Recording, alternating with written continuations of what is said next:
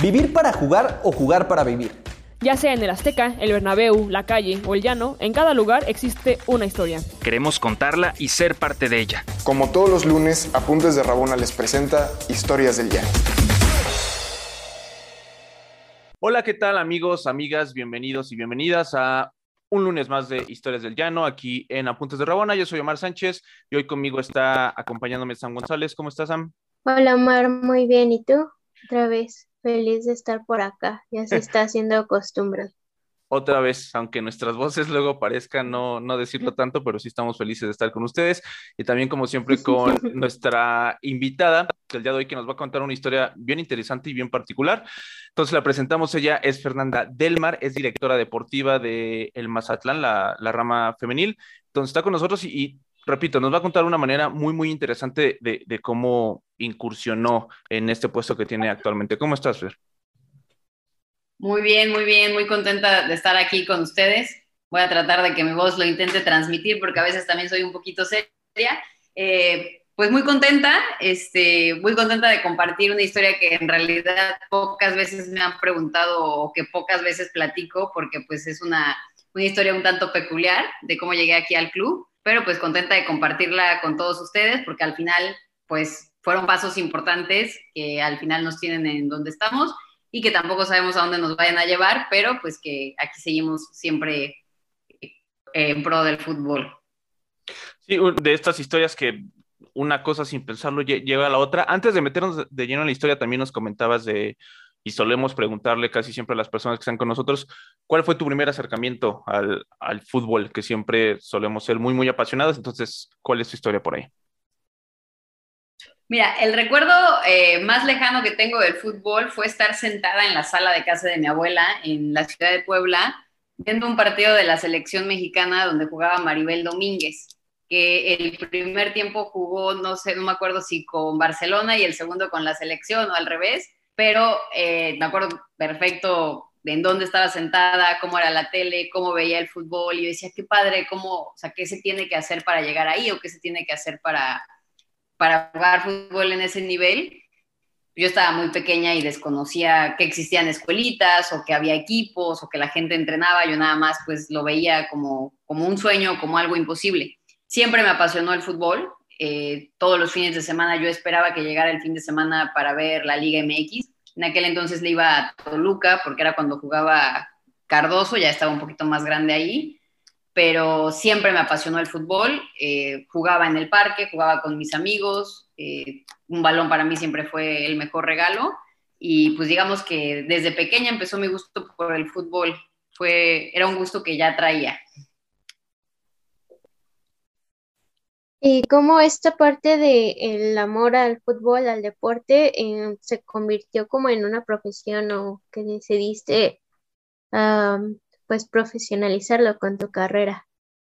Desde que entré a la universidad, supe que quería que lo que sea que estudiara tuviera que ver con el deporte. O sea, eh, tuve la oportunidad de que me dieran una beca en el TEC de Monterrey. En aquel entonces practicaba ciclismo y a la mitad de la carrera eh, las cargas de entrenamiento eran muy altas, se me dificultaba el tema de los traslados y es que entro al equipo del TEC de Monterrey Campus Puebla, pero desde, que, desde antes de entrar a la carrera era lo que sea que estudie lo voy a vincular con el deporte. Yo estudié en el TEC de Monterrey la carrera de psicología y está la rama de la psicología del deporte. Ahí yo desconocía que existía, más bien sí sabía que existía, pero desconocía cómo es que te volvías un psicólogo del deporte y, pero sabía que, que estaba vinculado y que era de las carreras que tenía el TEC, una de las que más rápido me iba a poder meter de lleno al mundo del deporte. Entonces, pues prácticamente siempre quise que tuviera que ver con deporte. Me gustan casi todos los deportes, pero pues sí tengo un amor especial por el ciclismo y por el fútbol. Y, entonces ya una vez que, que, vas a la universidad, después ya profesionalmente, la anécdota que, que, nos vas a contar hoy a partir de un congreso que tú organizas por diversas razones, es ahí como sale tu fichaje, ¿no? De una manera fortuita por un lado y inesperada también para ti. Entonces, cuéntanos cómo pasó eso. Pues eh, yo estaba terminando mi maestría, estudié una maestría en la Universidad Autónoma de Nuevo León en psicología del deporte Y desde que estaba estudiando la maestría me dediqué a dar clases. Entonces yo viajaba los fines de semana a, en ese entonces era Mérida, Oaxaca y Tuxtla, a impartir eh, clases de psicología del deporte. Cuando termino la maestría, dije, tengo que hacer algo diferente. Entonces yo quería poner mi propia escuela de diplomados o de educación continua, pero del área de deporte. Entonces, pues obviamente iba terminando la maestría y dije, pues necesito sacar un poco de recursos para poder empezar eh, con el proyecto que tengo. Entonces me pongo en contacto con las personas con las que ahorita tenemos la escuela y les digo, oigan, ¿saben qué? Es, que eran con los que yo daba clases también, que a la fecha sigo dando clases. Oigan, ¿saben qué? Eh, ¿Qué les parece que armamos un congreso de fútbol? Estaba yo entre si un congreso de deporte un congreso de fútbol y pues la verdad es que mi amor por el fútbol sí es muy grande y les dije, pues, ¿qué les parece un congreso de fútbol? Podemos invitar a jugadoras de la liga, podemos invitar a entrenadores profesionales, a entrenadoras, a psicólogos, a preparadores físicos. O sea, digamos que armé el área multidisciplinaria, puse a quienes conocía y empecé a hacer las invitaciones. Empecé a hacer las invitaciones incluso antes de que ellos me dijeran que sí al Congreso. O sea, empecé a armarlo eh, en una hoja y con una pluma. Eh, y entonces pues ya les empecé, empecé a hacer las llamadas, empecé a invitar a, a las personas y este, y me habían dicho casi todos que sí, obviamente hubo personas que no me contestaron o personas que me dejaban en visto, la verdad es que nunca me desanimé, o sea, para mí era como parte de, una vez que ya estaba toda la agenda armada, es que llego y les digo, oigan, ¿saben qué? Este, tengo un congreso, el congreso de fútbol, y ellos me dicen, nos encanta, estamos contigo. Eh, lo hicimos de manera virtual, entonces por ahí entre las figuras que tuvimos, tuvimos al psicólogo de la selección española, que se llama Joaquín Valdés, que también fue psicólogo del Barcelona. Tuvimos también a Leo Medina, que me platicaba Pablo López, que estuvo con ustedes aquí en Apuntes de Rabona. Tuvimos a un preparador físico que ahorita está en San Luis, que se llama Omar Tena, que es el hijo del capitena. Tuvimos a Paola, tuvimos a Célica. tuvimos a, varias personas del medio. De, directora técnica de la liga tuvimos a Fabiola Vargas, que en ese entonces estaba en Cholas. Y mi idea o mi idea en realidad era transmitir un poco el conocimiento de las áreas que se mueven en el fútbol, tanto a nivel amateur como a nivel profesional, y que la gente que le gusta el fútbol sepa lo que existe atrás. Y curiosamente, que ahorita que, empezábamos a platicar me empecé a acordar, me escribe la que era directora deportiva de Mazatlán, que, que era Jessica Castañeda, que ahorita está en la Federación Mexicana de Fútbol. Y, y, yo me emocioné porque dije, ah, qué padre, este congreso le, le interesó a un director deportivo. Y, yo hasta me emocioné y dije, ay, no, qué padre. Este, me escribió la directora deportiva de Mazatlán y, dije, ay, hasta hubiéramos puesto, porque era uno de los puestos que faltaba, el de director deportivo. Ahí ya era directora, deportivo, directora deportiva Adriana Águila, pero en el Congreso dio plática de nutrición, o sea, nutrición en el fútbol, particularmente en el área femenil. Eh, o sea, sí ya, era, ya había una directora deportiva, pero no se hablaba de esa área yo me di cuenta de que me faltaron dos o tres puestos importantes, por ejemplo, de prensa, no, no hubo alguien, o de periodismo o comunicación, pero yo dije, bueno, todo eso me sirve para el siguiente congreso que vayamos a organizar, que ya estamos trabajando en él. Y pues nada, este, de ahí yo empecé a utilizar mis redes para subir videos, invitando a la gente, promocionando el congreso, además de todo lo que ya estábamos haciendo para el congreso y hacíamos videos de los ponentes o de los que iban a estar en el Congreso, que Paola también estuvo por ahí compartiendo algunos videos, y los compartíamos. Entonces en redes había gente pues de América, de San Luis, de Atlas, compartiendo videos y a alguien se le hizo curioso, o sea, alguien de acá del club se le hizo curioso, eh, los perfiles tan diversos y que decían, ah, pueden pedir informes con Fernanda. Y ya por ahí un día me llega un mensaje a mi bandeja de Instagram que decía una vacante en Mazatlán y yo honestamente pensé que era de psicóloga, porque de qué más me iban a hablar, ¿no? Y nos costó un poco empatar horarios porque ya estábamos montando también la escuela en Puebla eh, estábamos comprando mobiliario, rentando el lugar, estábamos armando todo.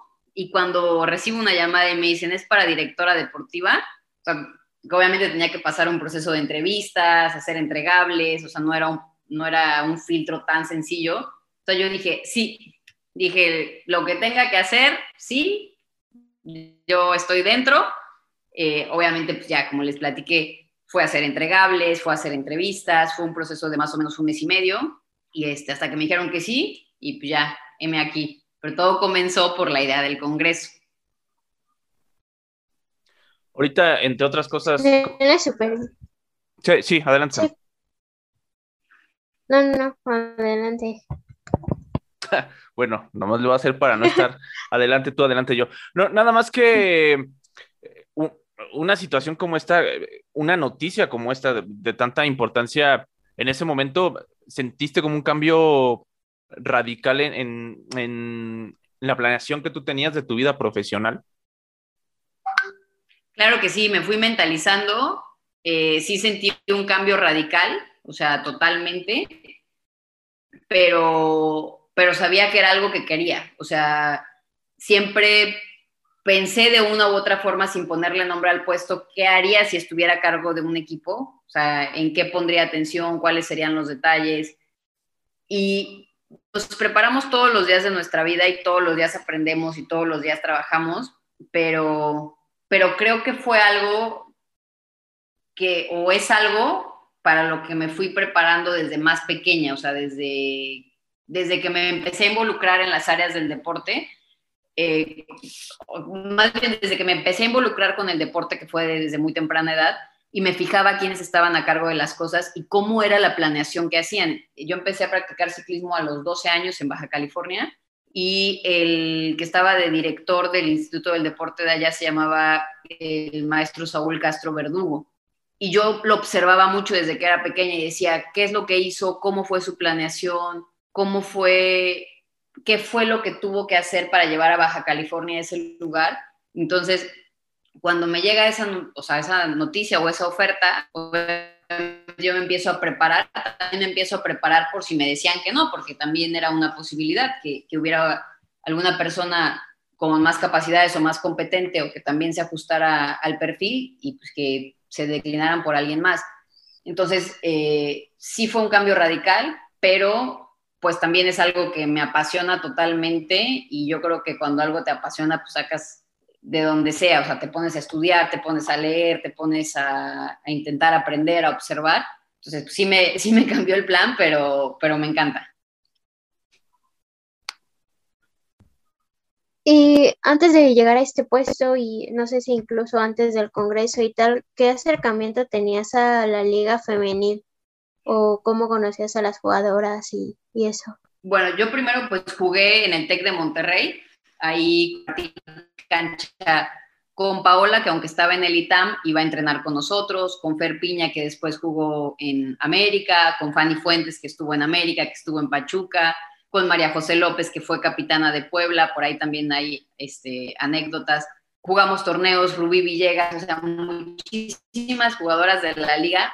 Estuvimos en el TEC de Monterrey, pero además, pues jugadoras de la UDLA, jugadoras del TEC de Monterrey, Campus Monterrey, y pues al final te vas haciendo amigos y amigas. Y tuve la oportunidad de estar un torneo con el profesor Leonardo Cuellar en América también, y esto fue porque yo observaba el equipo y yo en ese entonces trabajaba en el Instituto del Deporte del Estado de Hidalgo. Conseguí el contacto del profesor Leonardo Cuellar y le dije, oiga, profe, me gustaría platicar con usted. La verdad es que ha sido una zona muy importante en mi carrera profesional. A la fecha sostengo comunicación con él, compartimos información, eh, siempre de temas futbolísticos y desde un punto de vista profesional. Y le dije, hay cosas que, que me gustaría aportar o, yo puedo, o yo veo esto, este, soy psicóloga y yo trabajaría esto desde este punto de vista. En aquel entonces el club no tenía este, una figura como tal en, el equipo femenil, actualmente me parece que ya tienen, y ahí tengo una experiencia eh, con la liga directamente trabajando. Después de ahí me voy a, Europa a tomar un pequeño diplomado y regreso pues aquí a México, pero sigo con mis actividades, sigo trabajando en el Instituto del Deporte del Estado de Hidalgo y posteriormente pues es que me voy a hacer mi maestría a Monterrey. Parte de, esto te, quería comentar más adelante, pero ahorita lo mencionas de mm, la preparación por la que fuiste pasando. Creo que estructuralmente sí se está notando una diferencia importante entre los puestos directivos, de gerencias, de directores deportivos, directoras deportivos, entre la liga femenil y la liga varonil. Creo que en la liga varonil sí se está mucho más arraigado al tema del exjugador, que no, no tiene nada de malo por sí solo, por supuesto, y claro que la experiencia en cancha eh, es una dimensión distinta, ¿no?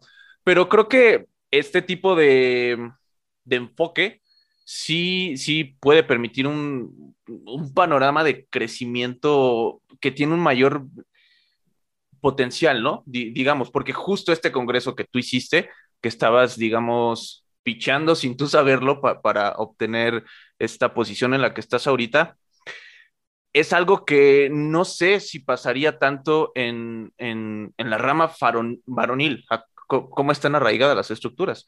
Entonces, ¿tú qué piensas en ese sentido de eh, el enfoque distinto que se le está dando a una rama y a la otra?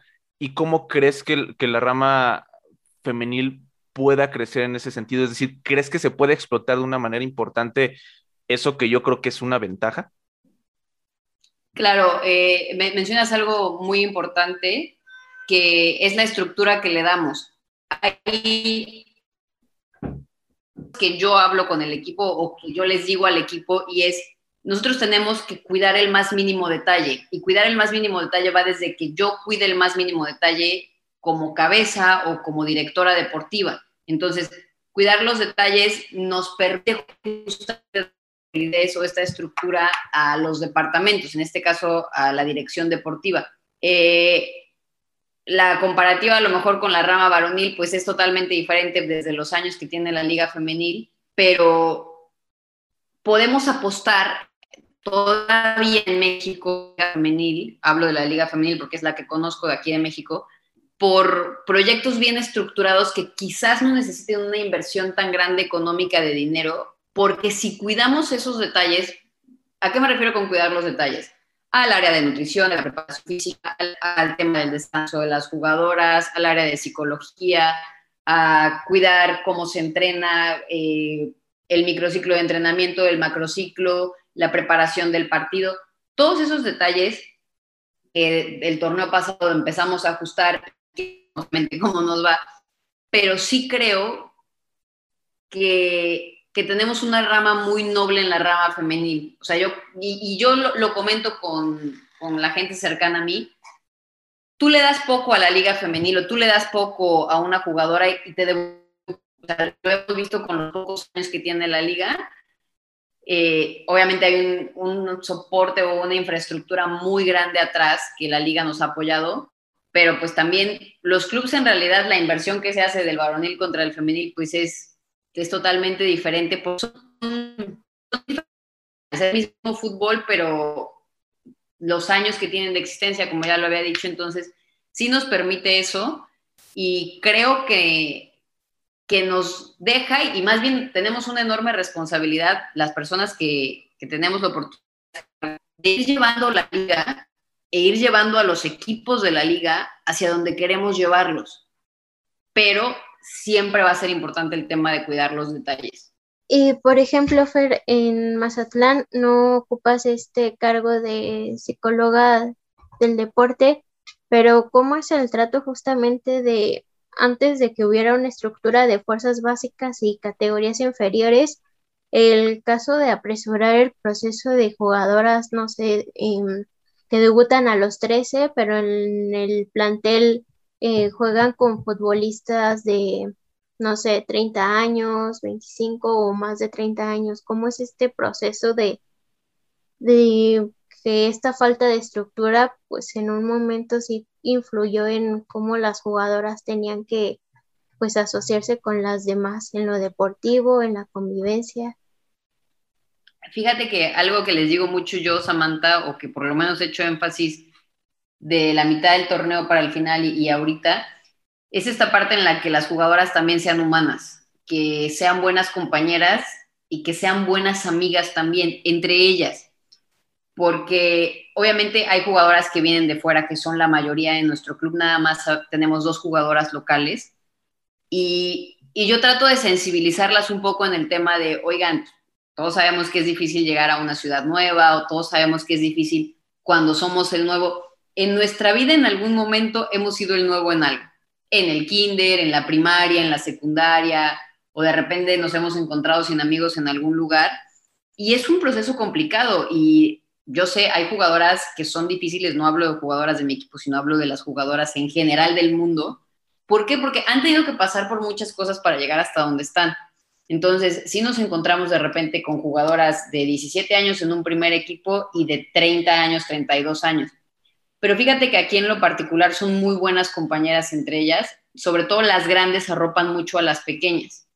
Entonces, ese tema más bien es, es hasta, hasta un tanto maternal, el cómo de repente las cuidan, oye, ya desayunaste, oye, este, toma una manzana. Entonces, si es algo que de repente al jugador o a la jugadora se le puede llegar a ir la onda, porque a mí me tocó escuchar de repente comentarios que, me decían jugadoras de, no, es que aquí no venimos a ser amigos, aquí venimos a trabajar. Yo decía, ok, entiendo, pero imagínate la diferencia de jugar al, al lado de tu mejor amigo o de tu mejor amiga. O sea, si tu mejor amigo o tu mejor amiga está al lado para meter el gol, por supuesto que le vas a pasar la pelota. Pero si me cae mal, claro que no se la voy a pasar.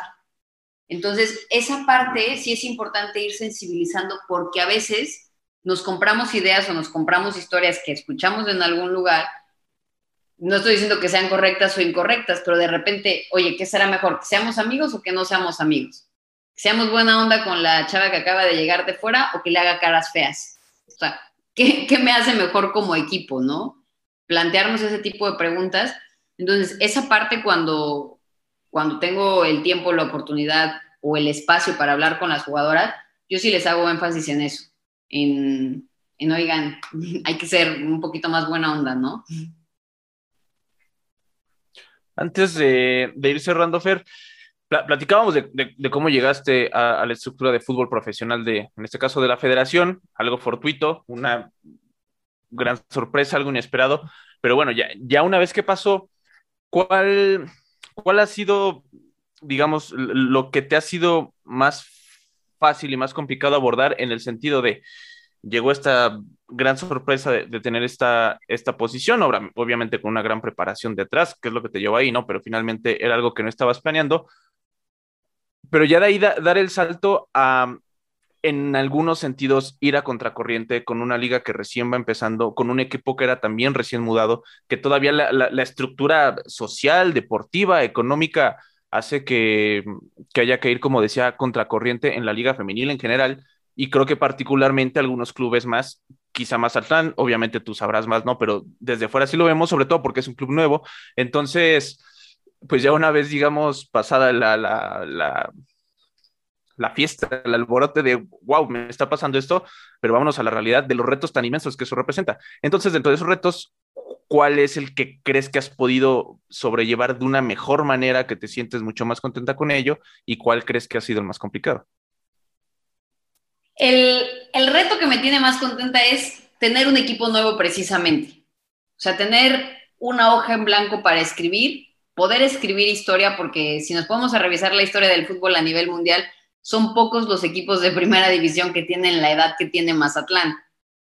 O sea, somos un equipo sumamente joven. Eh, fue, es llegar y armar procesos, es llegar y armar la estructura, de repente entregables, eh, diseñar o plasmar un modelo de juego, ese modelo de juego, volverlo un modelo de entrenamiento, eso que tenga que ver con la identidad, eh, los valores que tienen del club esa parte a mí me encanta. Eh, yo creo que es la que, la que se me hace también hasta más sencilla, o sea, que, que lo tengo mentalmente y que nada más es cosa de, irlo aterrizando poco a poco, aterrizándolo y aplicándolo, lógicamente.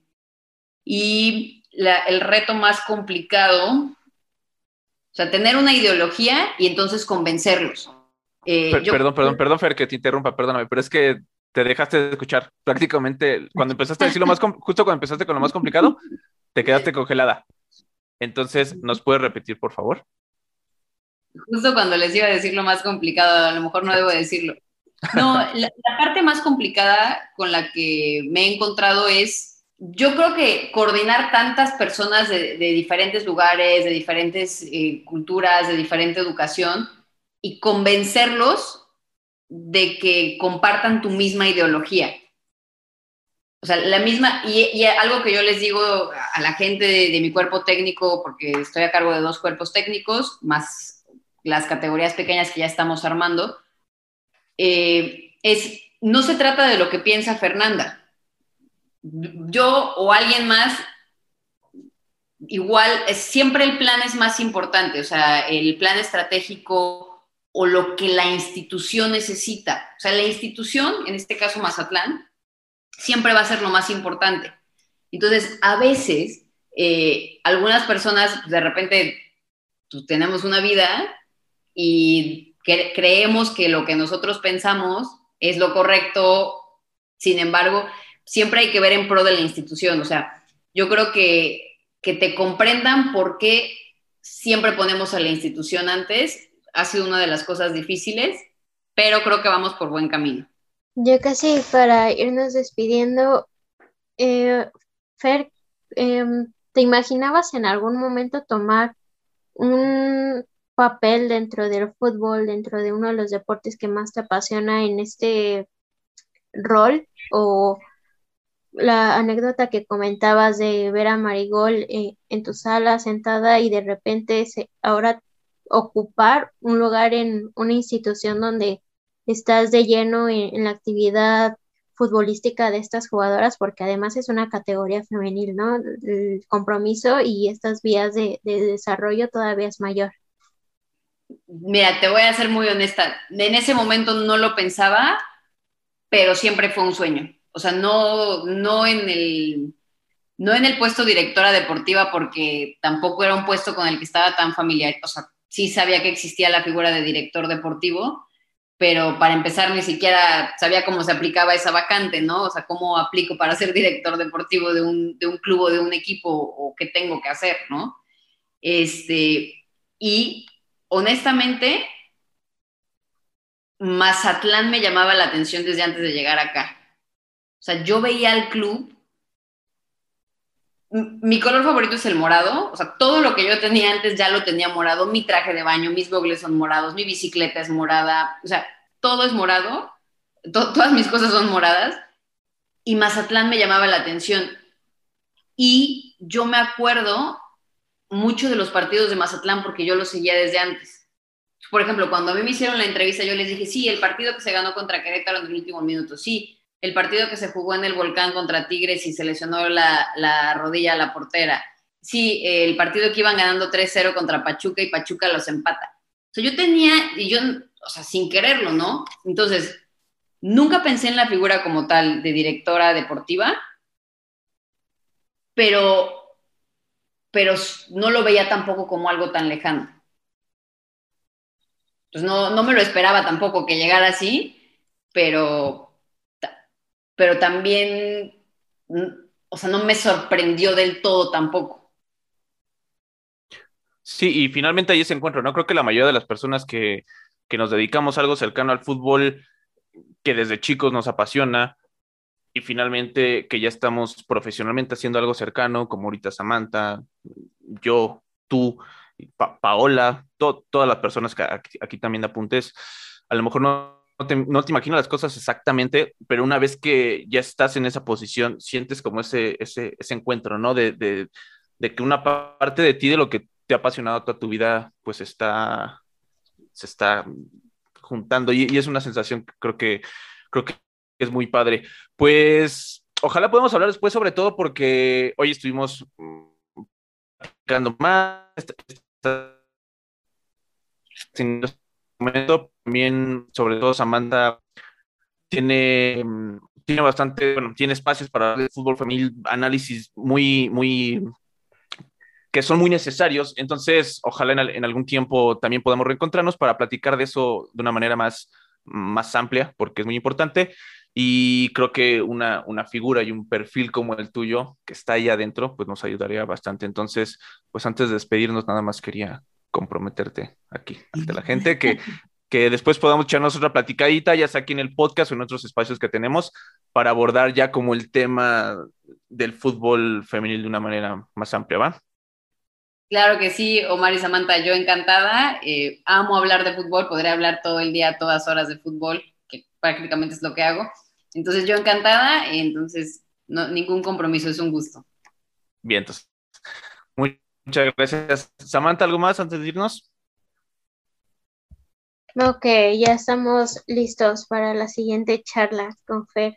Muchas gracias por estar acá y pues un gustazo seguir aquí en Historias del Llano, hablando y creando estos espacios para el fútbol y para el fútbol femenil también. No, gracias a ustedes. Pues ahí estuvo, amigos, amigas de Apuntes de Rabona. Fernanda Delmar estuvo con nosotros, directora deportiva de Mazatlán. Más adelante va a estar otra vez con nosotros, a ver si sigue ahí o a ver si ya anda también haciendo otras cosas. Samantha González, yo soy Omar Sánchez. Escucharon Historias del Llano en Apuntes de Rabona. Nos vemos el próximo lunes. Adiós. ¿Quieres más historias? Síguenos en todas nuestras redes sociales como Apuntes de Rabona para ver el mundo desde el fútbol.